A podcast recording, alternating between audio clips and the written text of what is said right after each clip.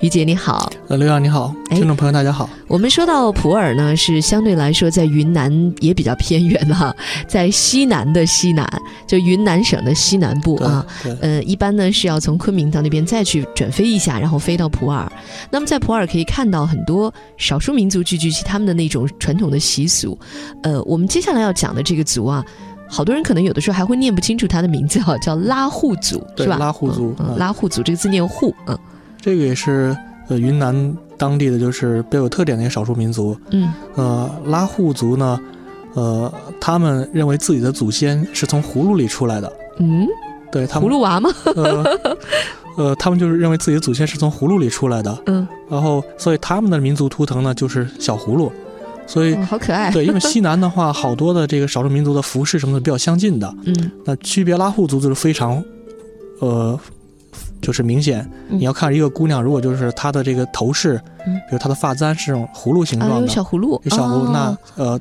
基本就可以肯定就是她是拉拉祜祜的族，嗯，对因为只有他们是觉得自己是葫芦里出来的。啊对这个民族也很彪悍的，也是就是说呃猎猎猎人民族出身，就族是、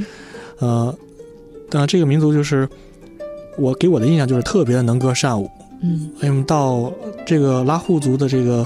呃，它主要是聚集在澜澜沧县、澜沧江的那个澜沧啊，澜沧县嗯，呃，有一个村子叫老老达堡村，老达堡村，对，嗯这个村子我们去的时候，嗯，受到了非常就是热烈的这种欢迎，嗯全村的男女老少都在村口吹着芦笙，弹着吉他欢迎我们，弹吉他，弹吉他 嗯就是包括就是可能有个五六岁的小朋友，嗯，都是可以吹芦笙跳舞，可以就是弹自己的小木吉他的。哦，就这种音乐传统哈基，本上整个村子就是一个演出队，你可以这样这样理解。嗯呃，当时我印象最深的是，嗯，听过呃两首歌，一首歌是他们拉祜族自己创作的，叫《快乐拉祜》，嗯，呃，节奏非常明快，拉祜拉祜拉祜哟，就非常的、哦非常的好听。对，有点像跳起来的感觉，对嗯，那两天就是在车上，就是脑海里一直是这首歌。 就像魔咒一样对在魔脑咒海当中， 嗯当地就是小朋友就是几岁开始就可以学着吹芦笙，大人的芦笙比较长嘛，比较大，嗯小朋友的芦笙的话非常小，跟玩具一样。嗯然后他们看着小小的小朋友抱着这个小芦笙，嗯，你就觉得特别的可爱。就从小就要培养他们这种爱音乐哈，那对乐器都是从小就玩到大的，对包括他们当时还有一首歌是我是呃印象比较深的是，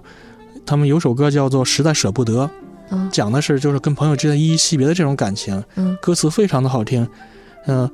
呃我会唱的调子像山林一样多，就是没有离别的歌。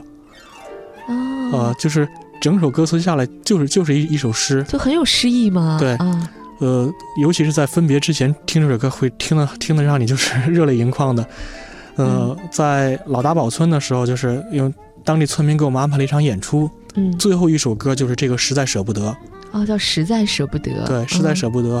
呃，也是就是拉祜族的那个，他是用汉语唱的，它是对用不对汉语唱的，嗯呃，这个作作作曲的这个人呢，就是拉祜族的歌手，嗯啊、叫李纳果，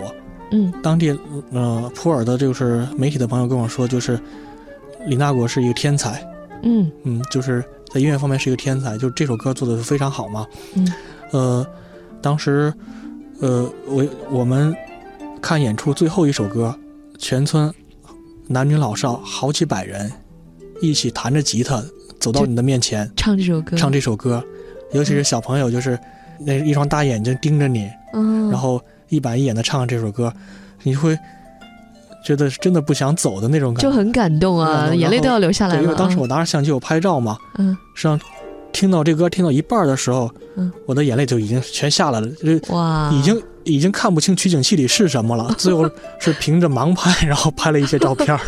哟，你这么说好像我们也身临其境了。嗯等一会儿我们要把这首歌拿来给收音机前的朋友们来听一听啊，让嗯大家也来分享一下这首歌。我还真找到了这首歌，是 吧？李娜果，这个对果字是个单人旁一个水果的果。对对对、嗯，对，李娜果也是他们拉祜族的一拉祜个族的歌手音。乐人啊。对，现在还有就是拉祜族的民歌非常好听，像呃还有一首歌，当时我印象比较深的是叫《朵朵麻栗花》嗯啊，麻是那个就是麻布的麻，嗯栗是我们吃这个就是板栗的栗。啊，麻栗花呢，就是他们那边的一种花吧，对应该是。也是讲的是一个小小伙子对情人的这样一个思一个思念。哦，嗯所以其实你给我们一个印象，就是拉祜族其实是一个呃音乐的民族啊。对，他们有很多很动听的音乐，可以到我我觉得真的到云南的这种少数民族的这个地方去旅游，你就是觉得自己就是在一个欢乐的海洋里，对，是这样的，就是歌声啊、乐声啊，大家跳舞跳起来，对，而且有时候在有一些就是，呃，餐厅吃饭的时候，你会同时听见就是什么拉祜族的、傣族的、彝族的、佤族的就 就是各种各种民歌，嗯呃，就是所以到了呃云南的话，因为到普洱这种地方，实际上我觉得就是除了是一个人文之旅之外，另外还是一个音乐之旅。嗯嗯，你看这些其实是我觉得是在昆明、大理、丽江不太能看得到的，嗯、因为这条线上已经旅游开发非常成熟了哈。对对我觉得好像少数民族风情就没有这些地方这么浓郁。对，是不是嗯？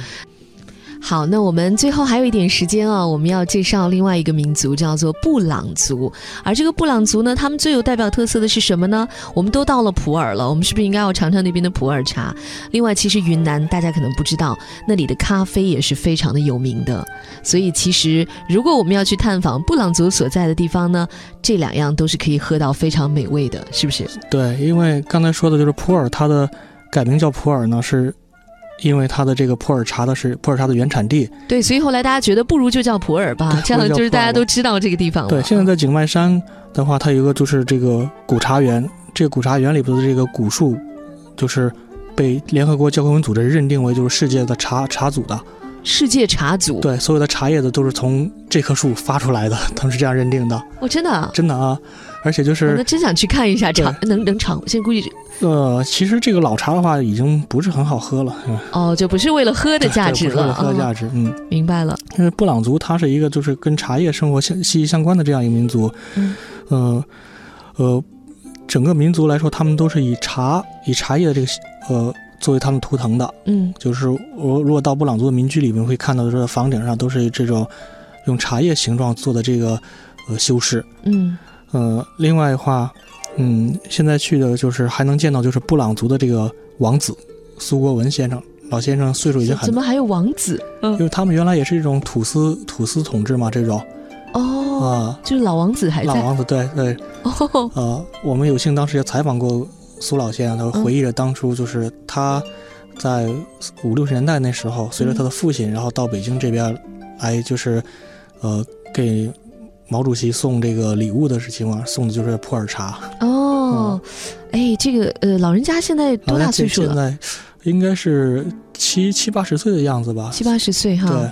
哦，这个挺有意思的哈，对他有点算这个见证历史的人啊，对，见证历史人。嗯，然后大家就是对普洱的印象就是第一印象就是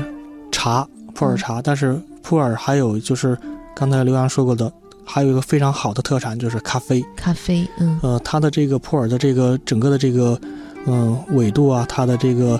当地的小环境非常适合咖啡的这个种植。而且事实上，普洱咖啡的话也非常的就是有名。嗯我们现在的就是喝的一些咖啡，就是一些大的呃咖啡连锁店，嗯，它的咖啡的有相当大一部分都是普洱当地供应的。哦，嗯真的啊，对哎呦，所以其实普洱这个地方，可能以前你你只是听到一个名字，但是今天听完我们这期节目，你会发现哦，好丰富啊！它里面有很多的资源可以去挖掘对，的。所以以嗯后到普洱的话，大家除了带就是一饼普洱茶之外的话，还可嗯以带一罐普洱咖啡回来。对尝一下那边的咖啡那味道是什么样，因为我以前也听到有一些台商朋友跑到云南那边，他们会种那个咖啡园嘛，嗯跟那边的合作，所以说云南那边其实它的纬度也是蛮适合种咖啡豆的。对那么，嗯，大家都会有自己的一个生活当中的一个爱好，要么有些人爱茶，有些人爱咖啡，那有些人喜欢美景，有些人想要去听听少数民族的歌，是吧？ 对，我觉得这趟旅程应该是非常的丰富的，可以各取所需了。那也非常感谢于杰今天来到我们的节目当中。刚才你那么隆重推荐的一首 歌，可以播出来了。对，要跟大家一起来听一下 吧。这是来自于拉祜族的一个女歌手的歌，叫做《实在舍不得》，是吧？对来，我们一实在起舍不听得听看。我错北疆，